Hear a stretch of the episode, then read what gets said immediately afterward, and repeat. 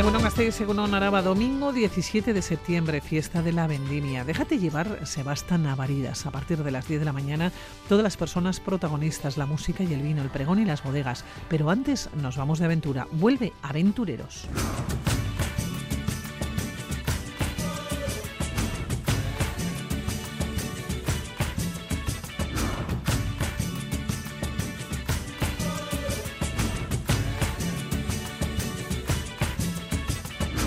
El primer destino hoy nos lleva hasta Tanzania de la mano de Álvaro Puesta, dos años como cooperante en aquel país, integrado en su cultura y aprendiendo de ella. La mirada puesta en los campos de refugiados burundeses y congoleños. se animan a tener un año sabático, nos vamos en bicicleta a un viaje que comienza en el sur de México con Dorleta Guzmán. Comenzamos.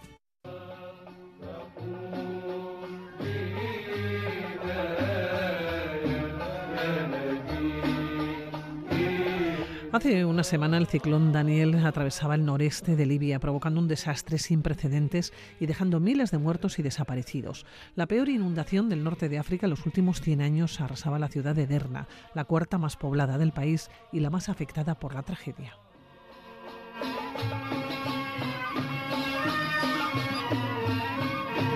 La presa de la ciudad reventaba poco después de que otra situada río arriba se derrumbara por la presión del agua. Las dos presas enviaron las aguas de la inundación a través de la ciudad, arrasando barrios enteros, hogares e infraestructuras y arrastrándolos hacia el mar.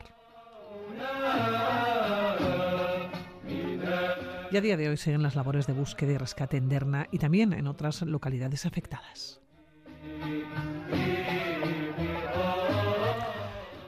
Idris es libio, llegó a Euskadi hace 40 años, forma parte de la comunidad libia en nuestro territorio. Idris, ¿cómo estás? Según buenos días.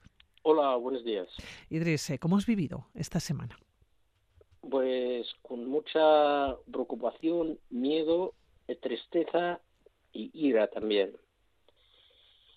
Ira porque esta catástrofe es verdad que es debido al cambio climático y todo eso, pero también es debido a la guerra, a la a la situación que vive el país, a la división política, a la corrupción que asola al país y todo eso. Bueno, ¿cómo se vive en Libia? Cuéntanos. ¿Cuál es la situación actual? La situación actual, eh, pues eh, saben que Libia está dividida en dos gobiernos rivales, uno que está en Trípoli, que es reconocido por la comunidad internacional, y otro está al este, que, es lo que dirige la, la, administración y la seguridad y todo esto.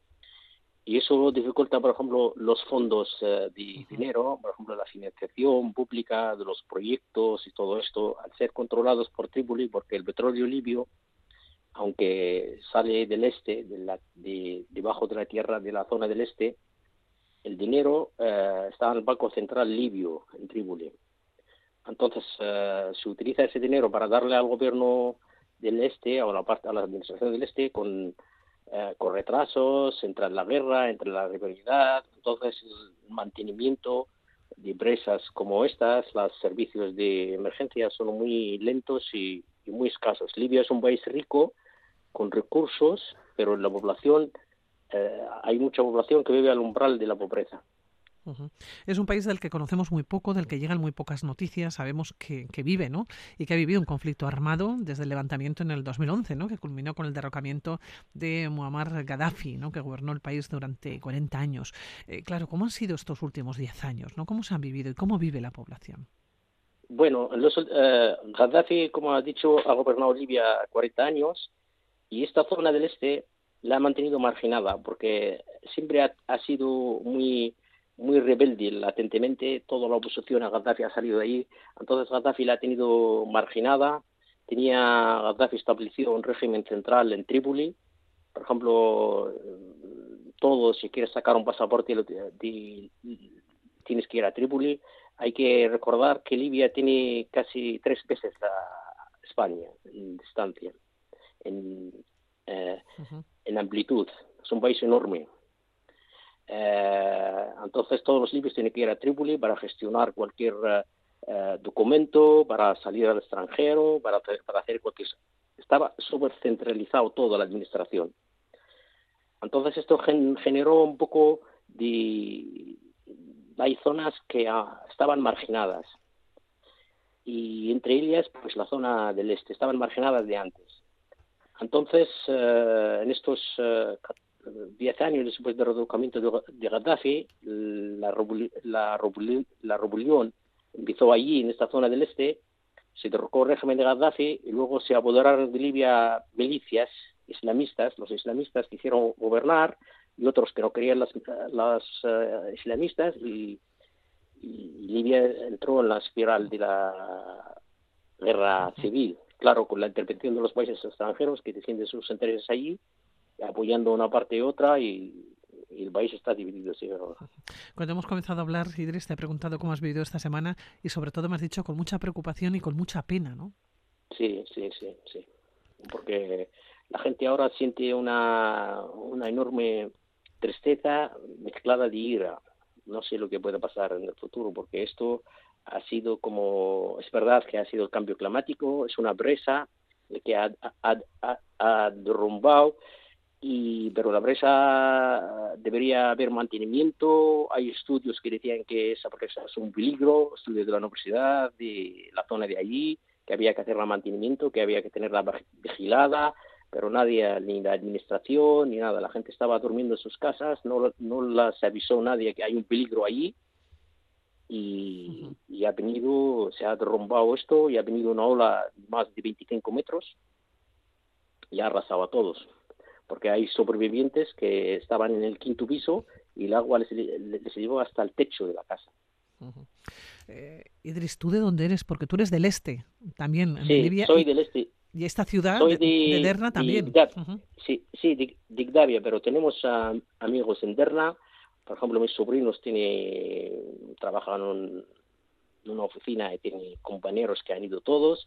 Mi hermana tiene una amiga que está casada ahí con su familia y toda su familia se ha perdido. Es decir, ella ha estado allí por casualidad, estaba fuera de la ciudad en una visita a un familiar y pasó esta noche y toda su familia y cuando decimos toda tu, su, su, familia sino es que toda hay familias que eh, sobrinos tíos imagínate imagínate uh -huh. todo, todo, esto todos produce una, una especie de, de, de, shock que todavía la gente no se ha no se ha despertado.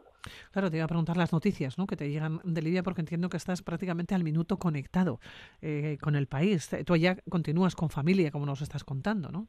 Sí, sí, sí, sí. Aquí con los uh, ahora con lo internet y con todos los los redes sociales eso pues te mantienen muy muy al día aparte que hay amigos allí que les hemos llamado hay gente que trabaja cerca de la zona porque no solamente es Derna sino también hay pueblos que están al lado que, que están afectados también y están uh -huh. Derna es el mayor, es el mayor catástrofe, pero también hay otros pueblos que están destrozados, que han desaparecido también. Tú perteneces a otra ciudad, nos decías, del este también. ¿Cuántos kilómetros separan las dos ciudades? Aproximadamente 250 kilómetros. ¿Tú conoces Derna? ¿Has estado alguna vez? ¿Tuviste la posibilidad sí, de, sí. de, estar allá? ¿Cómo es? Porque es la cuarta más poblada del país, la más afectada. Además, por la tragedia, prácticamente el agua se lo ha llevado todo. Sí, es una ciudad muy bonita. Uh, es una ciudad, uh, por cierto, que lo, tiene orígenes andalusíes, porque los, uh, los moriscos que fueron expulsados de España, parte de ellos ha ido a Derna y entonces tiene una cultura mixta.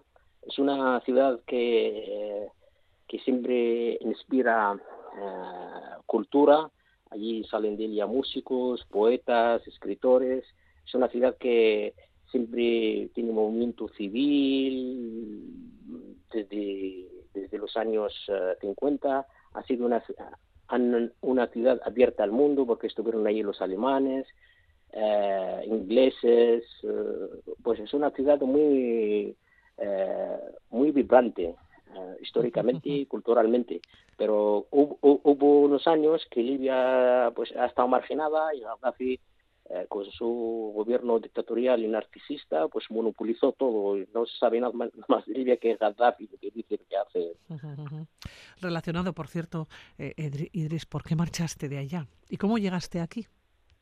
Bueno, aquí vinimos eh, a estudiar en la universidad, venimos a estudiar uh, marina, porque había marinos españoles allí por ciertas relaciones y por el, por el destino y por bazar, pues vinimos a estudiar aquí náutica.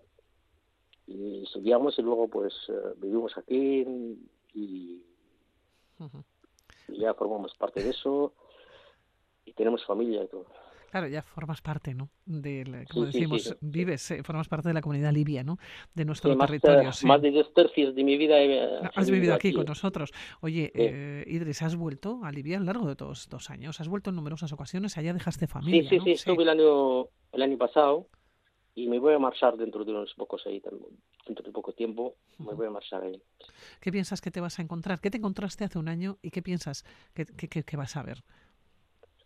Bueno, hace un año eh, nosotros cuando pues cayó el régimen de Gaddafi teníamos mucha esperanza que Libia, pues la gente se levantó en Libia, quería libertad, quería democracia, quería vivir en dignidad, quería pues eh, prosperidad, porque Gaddafi monopolizaba todo, toda la riqueza en Libia, sus aventuras, eso esto, y queríamos esto y, y la cosa fue peor, es decir, que al final pues Libia se apoderó de ella una banda de como diría de, de bandidos milicias gobiernan el país lo saquean sus recursos la corrupción es, llega a límites muy grandes y, no sé dónde eh, dónde va a ser eh, el final porque el pueblo libio quiere elecciones democráticas para elegir sus representantes y los políticos que están allí, bueno, políticos son corruptos y aplazan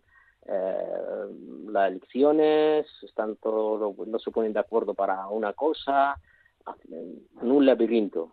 Y para tener en cuenta que el gobierno reconocido es nombrado por la comunidad internacional, es decir, por, por Naciones Unidas.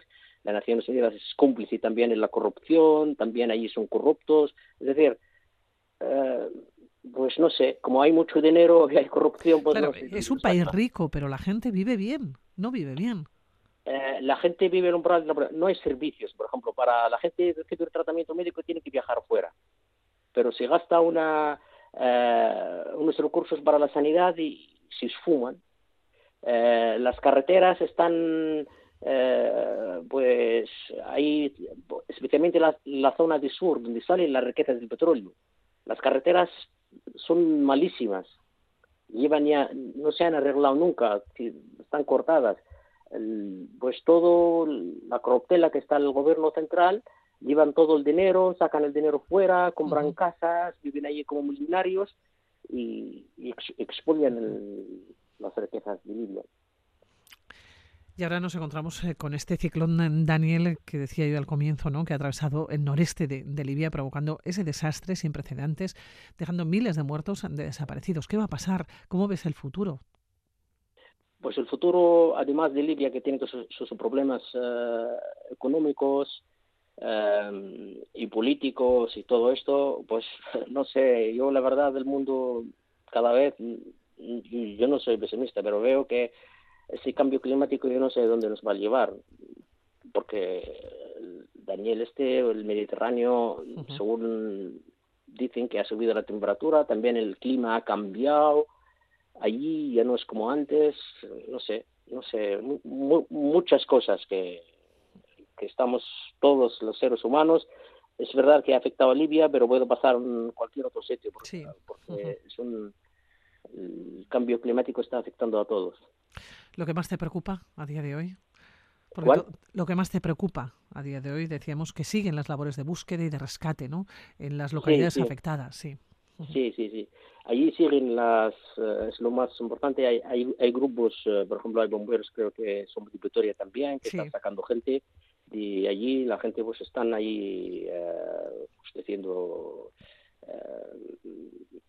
diciendo los españoles y hay un perro allí que también ha sacado gente desde España, le están ya llamando y eh, es decir que el héroe de Libia, ¿no? Y la verdad es que están haciendo una, gran labor los bomberos y los rescatistas españoles que están ahí. Bueno, Idris, eh, Te doy las gracias eh, por atender la llamada de Radio Vitoria. De nada, hombre, encantado. En, un momento efectivamente muy complicado, ¿no? Para el país en el que en el que naciste, muy complicado, una situación muy dura en la cual eh, yo creo que, que, todas las personas, ¿no? Estamos inmersas y estamos afectadas. Eh, lo mejor, te deseo lo mejor, deseo lo mejor desde luego para, para Libia, para todo el país, para todas las personas que viven allá y seguiremos muy pendientes de todo lo que vaya aconteciendo, de todo lo que vaya sucediendo. Idris, muchísimas gracias y muy buenos días. ¿eh? Suri, agur, agur. Agur, agur. Gracias.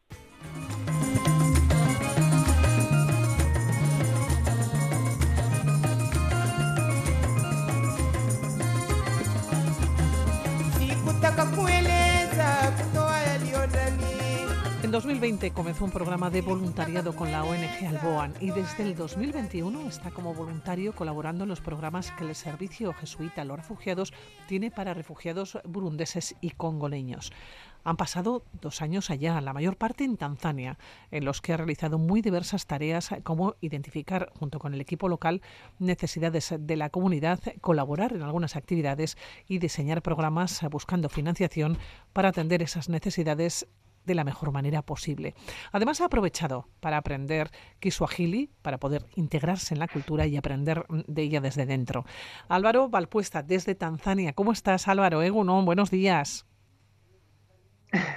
Egunon, Egunon, buenos días. Muy bien, muy bien. Oye, Álvaro, ¿cómo llega un voluntario de una ONG a Tanzania? Bueno, pues fue un poco de, casualidad. Empecé el programa en 2020, con el COVID se retrasó y bueno, pues como el COVID no ha afectado tanto en África, pues surgió una oportunidad aquí en Burundi y Tanzania y desde Alboan me dijeron, oye, pues para tu perfil ha surgido esta oportunidad y dijimos, pues, pues allá vamos, allá vamos.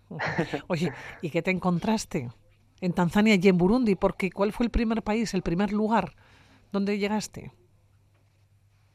El primer lugar al que llegué fue a Burundi, fue a la capital.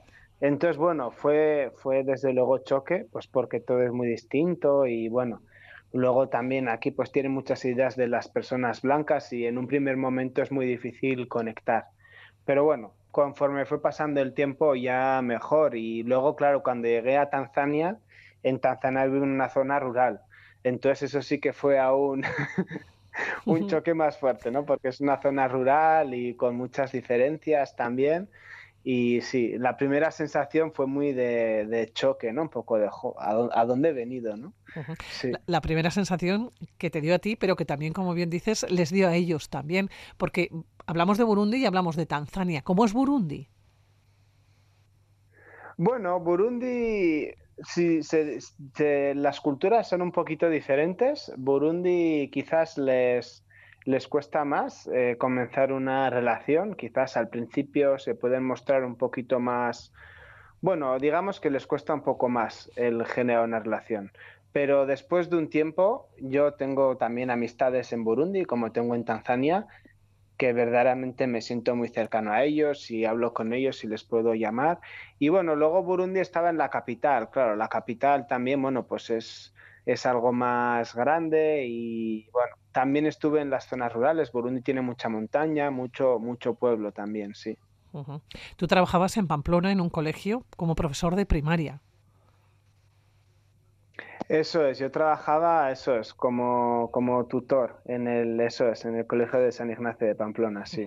Y cuando llegas a Burundi, claro, ¿cuál era tu papel allá? Pues yo venía un poco sin saber muy bien cuál era mi papel, ¿no? Venía así como te dije, ¿verdad? Surgió esta idea y luego, bueno, pues también muchas veces aquí el papel que uno tiene es el que uno se hace. ¿No? Muchas veces, pues bueno, sí, tienen unas ideas para ti, ¿no? Pues que puedas identificar nuevos programas, que puedas buscar financiaciones, que puedas buscar cómo dar un poco más de chispa a las actividades trabajando con el equipo. Pero bueno, luego es la propia persona muchas veces, ¿no? La que pues con su iniciativa, y con su eso es y con sus ideas pues pues va aportando sí. Claro hablar de Tanzania es pensar en el Parque Nacional del Serengeti o en el Kilimanjaro.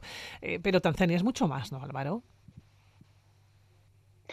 Sí, sí, sí, eso, eso es, eso es. Yo, por ejemplo, comparto cuando, cuando han venido amigos o han venido mis amigos, a un, amigo a visitarme ha venido y también han venido mi familia, mi padre, mi madre y mi hermano, y pasamos por el Kilimanjaro y Serengeti, pero me dijeron, ¿verdad? Lo que más nos ha gustado, jo, es estar en tu pueblo y bueno, les preparo una fiesta con mis amigos y estar en tu pueblo, y ir al mercado de tu pueblo y ver cómo lo, contenta que se ponía la gente al ver a una familia ya de gente de Europa y cómo nos saludaban y cómo nos acogían y lo contentos que estaban. Así que desde luego eso, Tanzania es, es mucho más, es mucho más que, que sí, sí, sí. Bueno, ¿en qué pueblo vives eh, de Tanzania, eh, Álvaro? ¿Y cómo se vive allá? ¿Cómo es? Pues es un pueblo que se llama Kibondo, está en la frontera con Burundi, nada, está a media hora de, Burundi.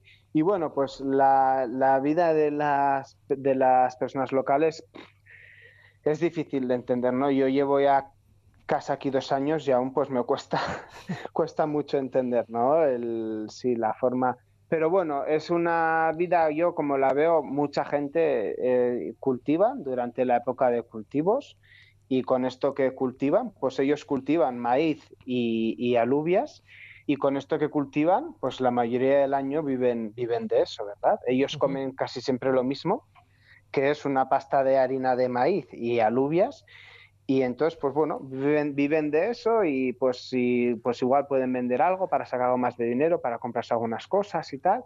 Y bueno, pues es una vida bastante simple. Ellos yo creo que también tienen una vida centrada en las necesidades básicas, las necesidades de la familia también. Y bueno, pues tampoco buscan, buscan sí, mucho más, con mucha cercanía, un sentimiento de comunidad muy fuerte entre ellos. Oye, Álvaro, pero si tuvieras que hacer una fotografía del pueblo en el que vives, ¿qué saldría? ¿Cómo son las calles, por ejemplo? ¿O cómo son las casas? Pues depende un poco de la época, ¿no? Pero, por ejemplo, cuando no llueve, eh, lo que llama mucho la atención es las... Hay, es muy conocida en Tanzania, hay mucho polvo, ¿no? Un polvo que cuando pasa un tractor un camión estás en una nube, vamos, que, que si vas en coche te tienes que parar de, que estás en una nube de, polvo, ¿no? Entonces, bueno, pues no sé qué saldría, depende de, la época, ¿no? Pero podría ser, pues eso, desde una carretera de, barro con una nube así de, polvo, pero también podría ser unas montañas así verdes muy bonitas que hay, podría ser las, las personas, los motoristas, ¿no? Hay muchos, hay mucho taximoto, pues podría ser los motoristas, las personas con sus pequeños negocios, el mercado, la gente que juega fútbol, bueno, de todo, de todo. un día de mercado, Álvaro, ¿uno se pierde entre los diferentes puestos?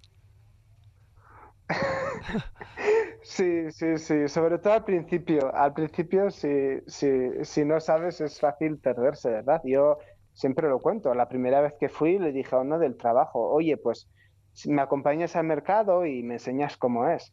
Y cuando me estaba llevando por el mercado, de repente una persona me viene corriendo con un pollo en la mano, claro, un pollo vivo. Y entonces me viene con el pollo corriendo y cógelo, cógelo, a ver, ¿cuánto pagas por este? y dije yo, bueno, es la primera vez que sujeto un pollo vivo, ¿no? bueno, ¿te llevaste el pollo a casa, Álvaro? No, no, no, no. enseguida, enseguida el chico me vio que no estaba muy seguro y lo cogió de vuelta y dijo, este no. bueno, Tanzania es uno de los países demográficamente más variados de todo el continente africano, ¿no? Aquí conviven en paz más de un centenar de grupos étnicos distintos. Sí, sí, y yo creo que es una de las cosas más bonitas de, de, Tanzania, ¿no? Que ha sido un país muy estable y bueno, pues una persona que tenido mucha importancia en eso fue el primer presidente, ¿verdad? Le llaman el profesor Nyerere. Y él a través del Kiswahili unió muchísimo a las diferentes tribus que había, ¿verdad? Ahora aquí entre las tribus no hay problemas étnicos. Ellos se llevan, no hay problemas étnicos entre tribus y una gran parte de ese papel es este, el primer presidente, el profesor Nyerere, a través del Swahili, pero también a través del, del, intercambio. ¿no? Pues eh, una medida era que si tú querías estudiar a la universidad, el gobierno te ayudaba, pero te ayudaba para que fueras a estudiar a otra comunidad autónoma. Y entonces ahí ya te mezclas con otras personas, ¿verdad? Y bueno, pues con otras técnicas él consiguió verdaderamente que aunque hay muchísimas tribus, consiguió una unión entre ellas, principalmente a través de esta lengua nacional, que la verdad es una gozada, es una gozada. tú llegaste allá, llegaste a Burundi, llegaste a Tanzania para trabajar en los programas ¿no? que el Servicio Jesuita a los Refugiados tiene para refugiados burundeses y congoneños. ¿Tú has conocido estos campos de refugiados? Eso es, sí, sí. Ahora mismo hay, hay, dos, hay dos campos de, refugiados en, en Tanzania, pero también en Burundi hay, cinco campos, por el momento sí, el sexto creo que no, hay cinco campos y bueno, ahora pues por desgracia están llegando más personas congoleñas que siguen escapando de la inestabilidad política del Congo. Entonces están llegando nuevas personas a estos campos, sí. Claro, son personas con historias tremendas, personas que han nacido incluso ya en estos campos de refugiados, ¿no? O que han tenido, como bien dices, que llegan del Congo, que tienen que huir de sus países. Claro, ¿qué situaciones os encontráis allá? Sí, la verdad es que la vida eh, no, es fácil, ¿verdad? No es fácil. Y en este caso el, gobierno de Tanzania desde, desde hace años tiene una política bastante fuerte de acogida de, personas refugiadas de diferentes países. Y, pero bueno, aún así hay, hay muchos retos, ¿no? Y, y, desde luego historias muy complicadas. Hay congoleños que, como bien dices, llevan aquí más de 20 años casi hay muchos que han nacido ya en el campo y que no conocen otra cosa. Y bueno, ahora la crisis burundesa con otras crisis que están surgiendo, ¿no? Pues en Ucrania, Sudán del Sur, Etiopía, bueno, muchas que han surgido, está muy olvidada, ¿no? Y hay una falta de recursos muy, muy, muy importante. Aquí en Tanzania hay una falta de recursos muy importante, hasta tal punto que la cantidad de comida que reciben las personas refugiadas está muy por debajo de, las necesidades básicas, ¿no? Entonces es una vida muy, muy dura, sí, muy dura. ¿Cómo se sobrevive a todo eso? Bueno, pues ellos, los, las, personas refugiadas reciben diferentes ayudas de diferentes organizaciones, pues sobre todo a nivel de, de comida, claro, ¿no? Porque estamos hablando de un campo de un campo tiene 130.000 personas un campo de refugiados. Entonces, claro, pues eso es muchísima ayuda internacional que se recibe para, para sí, pues para, para comida, por ejemplo, y para otras necesidades. Y entonces, bueno, pues hay muchas organizaciones que con estos fondos de diferentes países trabajan para dar diferentes servicios y luego pues también las propias personas refugiadas pues buscan diferentes formas de, de ganarse la vida, pues bueno, muy, muy variadas, ¿no? Muy variadas, pero muy complejas también. Álvaro, has aprendido el idioma, el, Kiswahili. Eso es, sí, sí, sí. Nos tienes que decir algo. bueno, pues aquí la palabra que más utilizan yo creo es caribu, ¿no? Caribu, que es bienvenido tienen un espíritu de, dar la bienvenida a la gente, una hospitalidad espectacular, ¿no? Yo no la he visto antes. Y siempre te dicen, Caribu, Caribu, Caribu. y Asante, Asante también es gracias. Ellos también dicen mucho Asante, ¿verdad? Aquí si te ofrecen algo y no quieres, la respuesta es gracias asante. Entonces, sí, son dos palabras que enseguida se aprenden esas dos. Álvaro, charlaremos otro día contigo de estos campos de refugiados, eh, pero yo no quiero mm, despedir ¿no? esta charla contigo sin hablar de Tanzania y de la fauna, la increíble fauna ¿no? que contiene. Es una de las más importantes de toda África. Has tenido la oportunidad de moverte por todo el país. ¿Has tenido la posibilidad de ver esa fauna? Pues efectivamente cuando vino mi, cuando vino mi, mi, amigo, vino en el mes de marzo y después vinieron mis padres y mi hermano en el mes de junio, pues tuvimos esa, esa oportunidad, ¿no? Y como bien dices, pues, pues es espectacular, ¿no? Es espectacular. Estuvimos en el parque de Serengeti y el Engorongoro y vimos elefantes, vimos leones, vimos hasta una caza de, hasta una caza también, ¿no? De, sí, Sí, sí. Y bueno, Leopardo es espectacular, es espectacular. Yo, como has dicho, ¿verdad? Tanzania es muy grande, tiene un montón de cosas, desde las montañas, playas, animales, la gente, la, la hospitalidad de la gente. Es un país, la verdad, que, bueno, espectacular. ¿Y las carreteras para moverte? Estaba pensando, ahora que hablabas de tus amigos y que hablabas también de tus padres, ¿no? Y que había estado con tu hermano, estaba pensando, ¿cómo se habrán movido? Sí, bueno, las carreteras, la mayoría ya, la gran mayoría entre grandes ciudades son, son asfaltadas, la grandísima mayoría. Sí que es verdad que en esta región en la que estoy, cerca de Burundi, ahora le están acabando. Está en construcción y ahora le están acabando. Pero bueno, la verdad es que Tanzania también ahí han hecho un gran, porque es un país muy, muy grande. Pero bueno, han hecho un gran esfuerzo en al menos conectar todo el país a través de carreteras asfaltadas y eso sí, ayuda mucho al desarrollo, sí. Álvaro, te voy a dejar en Tanzania, darte las gracias por atender además a la llamada de, Radio Vitoria, por acercarnos a tu trabajo, por acercarnos también a ese país, ese país tan grande que nos encontramos eh, con personas tan diferentes, con más de un centenar de grupos étnicos distintos, también con una de las eh, faunas más importantes mm, de todo África, un país, como decimos, increíble, que se encuentra con esos campos de refugiados, con personas con historias tremendas, personas que han nacido, decíamos, en ellos, en los campos, que han tenido y que están teniendo que ir de los países, eh, de sus países de, origen. Álvaro, te voy a emplear las palabras asante, creo que lo he dicho bien, ¿verdad? Y, y Caribu. Y Caribu, ¿no? Que bienvenido siempre, ¿eh? Eso es. Eso es. Álvaro, que te vaya todo muy bien. Muchísimas gracias. por saludarnos esta mañana de domingo aquí en la sintonía de Radio Vitoria. Y seguiremos charlando contigo. Eso es perfecto, muchas gracias. Muchas gracias a todo el equipo. Agur, agur. Agur, agur. Bicycle, bicycle, bicycle. I want to ride my bicycle, bicycle,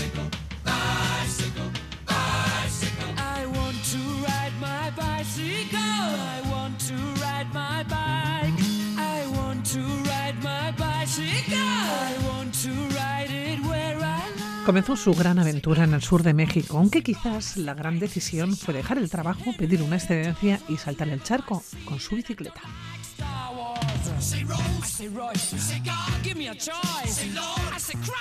Un año viajando sola, pedaleando por América hasta llegar al norte de Brasil, siguiendo la Panamericana, grandes alforjas y muchos sueños que estaban a punto de cumplirse.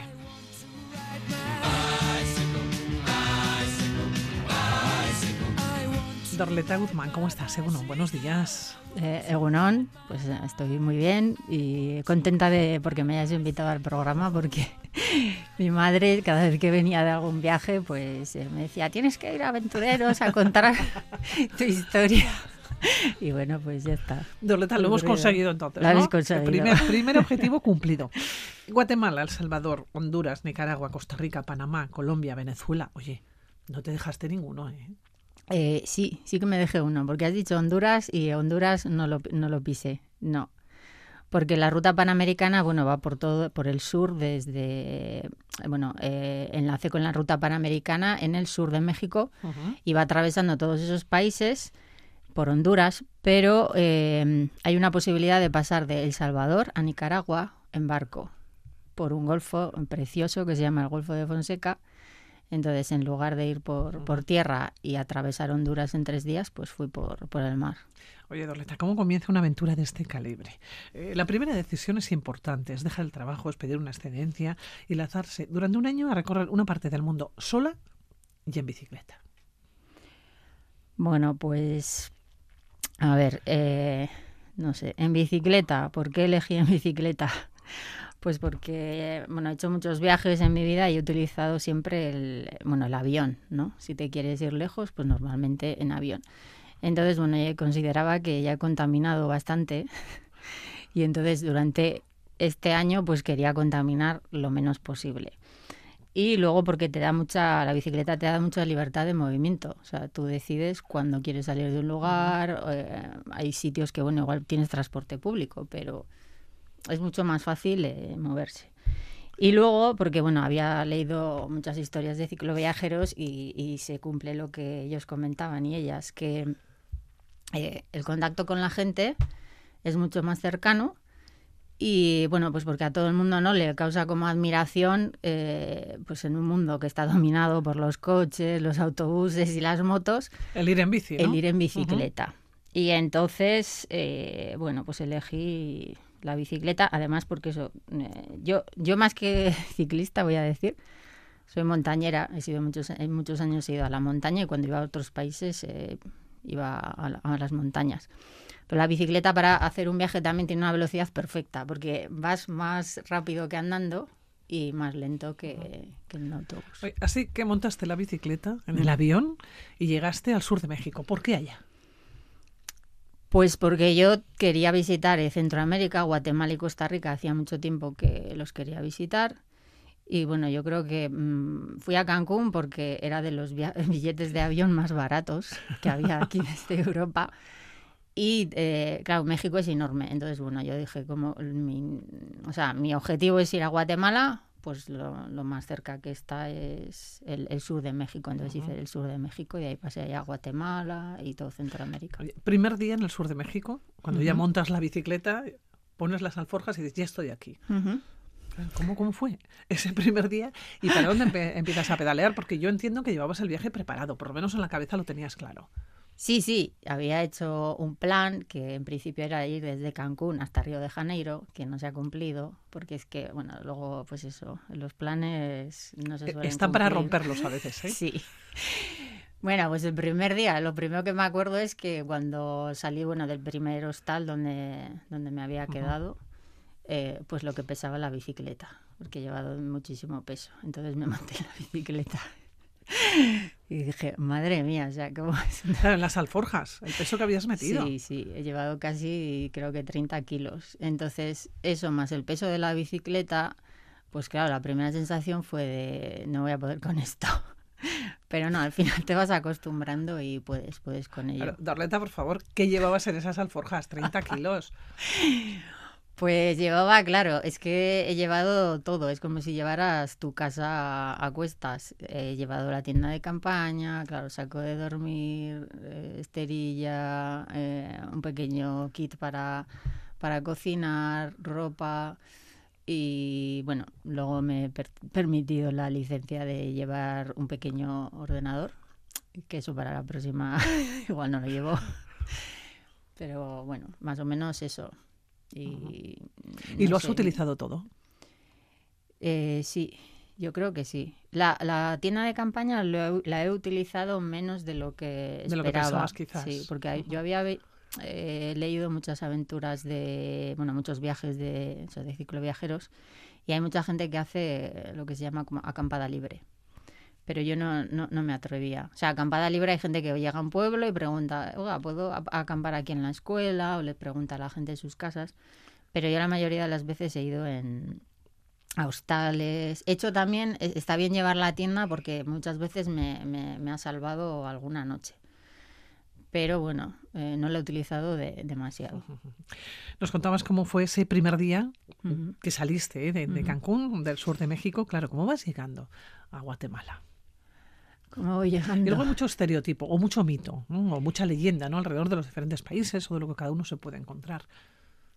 Pues sí, eh, yo, bueno, Guatemala sí que era uno de los países, no sé, como que más ilusión me hacía visitar. Y al final ha resultado que eh, para ir con la bicicleta, hoy en día yo creo que no se lo recomendaría a nadie. Digo para ir por la Panamericana, porque Guatemala es un, es un, es un país muy montañoso.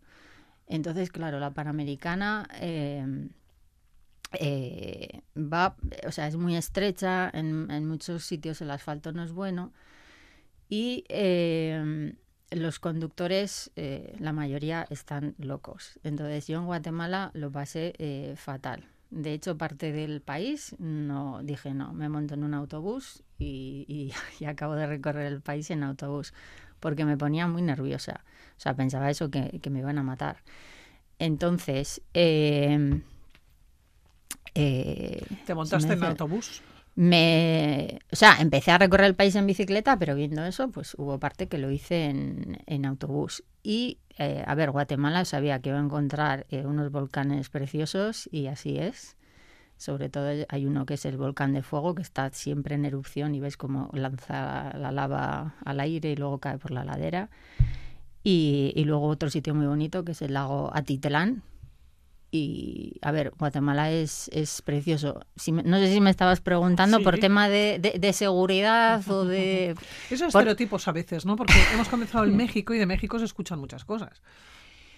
Bueno, pues lo que me comentas, lo del, tipo, lo del tema del peligro, es que durante el viaje muchas veces eh, lo he hablado pues con la gente también que te pregunta, claro, iba sola y tal. Yo al final eh, la conclusión que he sacado es que muchas veces la gente eh, no tiene peligro, claro, de la zona donde vive, de su entorno, pero siempre era como que me metían miedo del país siguiente o de la zona siguiente por la que iba a pasar. Entonces, cuando salí de Cancún, yo les dije que iba por el sur de México hacia Chiapas. Claro, y en Chiapas, que no sé si saben los oyentes que allí hace años pues esto la, la revolución zapatista, Subcomandante Marcos. Claro. Pues entonces me decían, uy, aquella zona es muy peligroso porque aquella gente quieren- tienen sus propias leyes y tal. Y bueno, yo no sé, que ya conocía un poco el tema, yo, a ver, yo iba tranquila, pero la gente me decía eso. Cuando empecé a entrar en la zona de Chiapas era curioso, porque me decían, vienes de Cancún. Dicen, buf, de Cancún. En Cancún, desde que hay turismo, es peligrosísimo, hay muchísima delincuencia. ¿Me entiendes, no? Entonces cada uno percibe. Cuando iba a pasar a Guatemala, eh, me pasó lo mismo, que había gente que me decía, vas hacia Guatemala, ten muchísimo cuidado. Y bueno, pues yo pasé por la Guatemala tranquilamente. Y cuando vas a entrar en el siguiente país, El Salvador. lo mismo, El Salvador. Claro, yo El Salvador, por si hay gente que alguna vez se, se ha planteado ir allí de, de viaje, pues yo tenía la duda de a ver si lo iba si lo iba a cruzar en bicicleta o cómo lo iba a cruzar. Entonces, antes de salir de aquí, sí que había leído algunos artículos, me acuerdo uno que salió en Berria y un periodista que había estado allí unos, unos meses. Y claro, la situación ha cambiado muchísimo de hace dos años aquí. Porque antes estaba, bueno, como el país controlado por lo que se llaman las maras, ¿no? Que es una delincuencia Juvenil. organizada, sí. Y, y ha cambiado muchísimo porque, bueno, ahora hay un presidente que se propuso que iba a acabar con eso y entonces, eh, pues dicen que han metido como 60.000 eh, 60.000 eh, pandilleros o, o, gente que estaba ahí en- relacionada con, con las maras. Entonces yo le preguntaba a turistas que venían, ¿no? que, que habían pasado ya por El Salvador y me dijeron tranquila, o sea, está todo muy tranquilo, no te preocupes. Y yo llegué allí y la gente te lo, te lo decía, es que ha cambiado esto. pues, La gente mucho la más tranquila, claro. Sí, la gente me comentaba, por ejemplo, que, que antes no se atrevían a estar en la calle más allá de las 8 de la noche. Y yo llegué y pues ahí a las 8, a las 9, o sea, la gente en el pueblo estaba tranquilamente en la calle. Bueno, tú querías conocer la cultura, la naturaleza y las gentes. Te has relacionado. Eso es lo bueno que tiene también la bicicleta, ¿no? Relacionarte con el personal. Sí, sí, porque es que claro, es que en la bicicleta pues eh, vas por la carretera y si hay alguien ahí, pues no sé, eh, pues personas trabajando en la carretera, pues te paran, te preguntan, en los pueblos también. Entonces sí, mm, lo más bonito del viaje, la verdad es que ha sido el, el contacto ese con, con la gente. El ver pues que la mayoría de la gente en el Es mundo buena, ¿no? es buena. Sí, sí. y que si vas a tener cualquier problema te, te van a ayudar. Y pues, no sé, porque hay gente también ¿no? que me decía, pero ojo, pero vas, vas sola y si te pasa algo, tienes un accidente. Y yo les decía que, claro, Centroamérica está muy, está densamente poblada. Entonces vas por la carretera y en unos kilómetros vas a tener un pueblo o había una tiendita, había algo que, en- que puedes pedir ayuda rápidamente. Oye, ibas pasando país a país, eh, bueno, a Honduras, a Costa Rica, a Nicaragua, a Costa Rica, a Panamá, Colombia, Venezuela. Te decía al comienzo que no te dejaste ninguno. Claro, son países, algunos de ellos inmensos, como Colombia, por ejemplo. ¿eh? Hay países más pequeñicos y otros son más grandes. Claro. Claro, sí. ¿Cómo fuiste sí. con la bicicleta? ¿Cómo te ibas pasando? Porque, claro, en cada país, eh, tiempo diferente. Eh, sí, la- a ver, la cuestión es que eh, la Panamericana es una ruta que va por el sur de todos esos países, por, por el sur, o sea, pegado al, eh, al mar, al Pacífico. Entonces, yo de muchos países lo que, no, no- lo que no he visitado ha sido las costas del norte. Entonces, claro, Guatemala. Guatemala, pues bueno, tiene un tamaño considerable. Yo solamente he estado en el sur, no me he ido al norte. Y, y del resto de países eh, lo mismo. Nicaragua también es enorme. Entonces yo en la costa del, del Atlántico no he estado. Porque claro, cuando viajas en bicicleta, claro, como todo es más lento, pues, pues no te puedes salir, bueno, te puedes salir, pero claro, eh, de la ruta y empezar a recorrer el país, pero bueno, este- no sé, te puedes estar ahí un montón de años. Eh, si te menciono, mm, bueno, que me vas a decir algo, termina, pero Sí, ah, que, que entonces yo lo que lo que hacía, hay cicloviajeros que, que dicen, no, no, yo solamente voy a visitar lo que me pille en la ruta. Yo no, porque había países, o por ejemplo como Costa Rica, que, ¿no? que también había- maravilloso. Ujú. sí, pura, que- pura vida. Sí, ahí está. Y entonces lo que hacía era, eh, si me tenía que desviar mucho de, de la ruta, pues dejaba la bicicleta en un pueblo, y me agarraba el autobús y me iba a visi- a hacer la visita y volvía. Te iba a preguntar si te mencionara, por ejemplo, Colombia. ¿qué te viene a la cabeza? A ver, yo en Colombia solamente he visitado el norte. Entonces, en ese norte, pues lo que me viene a la cabeza es el desierto de La Guajira. He estado en el punto más al norte de, América, en una, un, cabo que se llama Punta Gallinas. Y, bueno, para llegar ahí, pues tienes que atravesar un, un desierto. Y bueno, mm, me gustó. O sea, yo Colombia es que prácticamente no he visto nada, porque lo que dices tú, Colombia es enorme. Es yo solamente he visto un trocito de arriba. Si miráis en el, miras en el mapa, eh, yo eh, llegué a Colombia, entré en Colombia eh, por Cartagena de Indias. Porque bueno, aquí hay algo curioso, que además había gente de Centroamérica que no, no lo sabía, que es el, el Darién. No sé si has escuchado hablar del Darién, ¿no?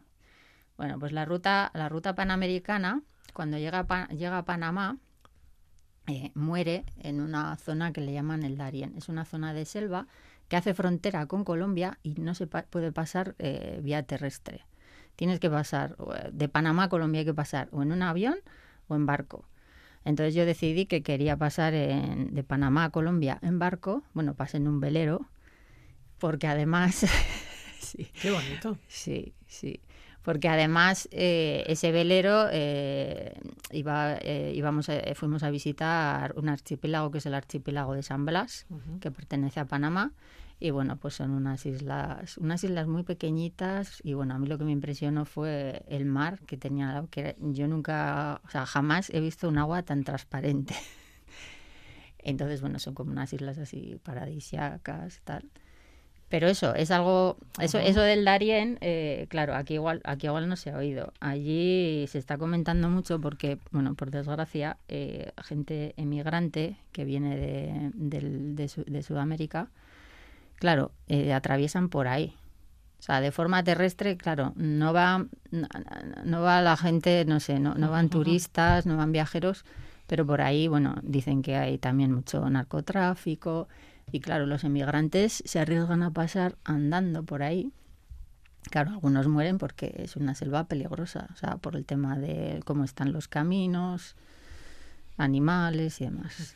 Oye, un año después y casi, casi recién llegada, eh, te hubieras quedado en algún lugar, en algún punto, ¿no? O en muchos, o en muchos.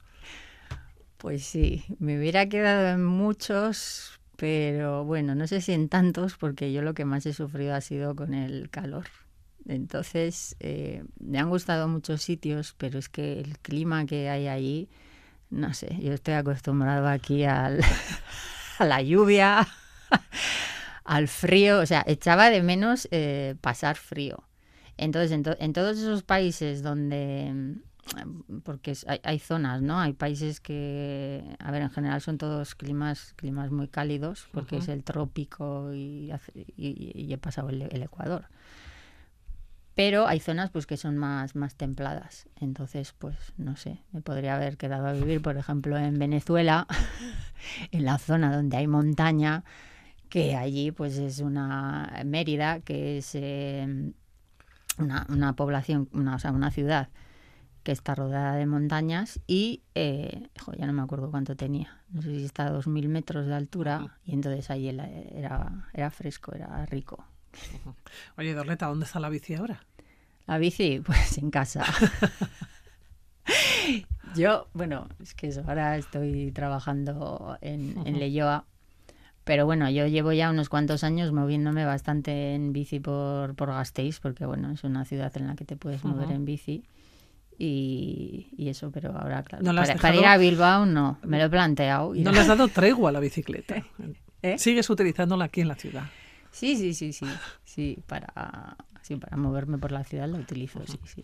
Bueno, pues eh, Dorleta Guzmán, que te vamos a dar las gracias por haber venido aquí a la sintonía de Radio Victoria, darte, como digo, o sea, nuestra bienvenida para cuando quieras y todos los eh, viajes aquí en Aventureros, ya sabes, es tu espacio.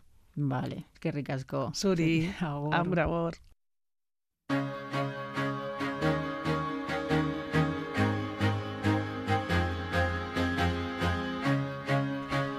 Vamos acercando a las 10 de la mañana. Les dejamos con la música de Coldplay. Viva la vida. Volverá Aventureros la próxima semana.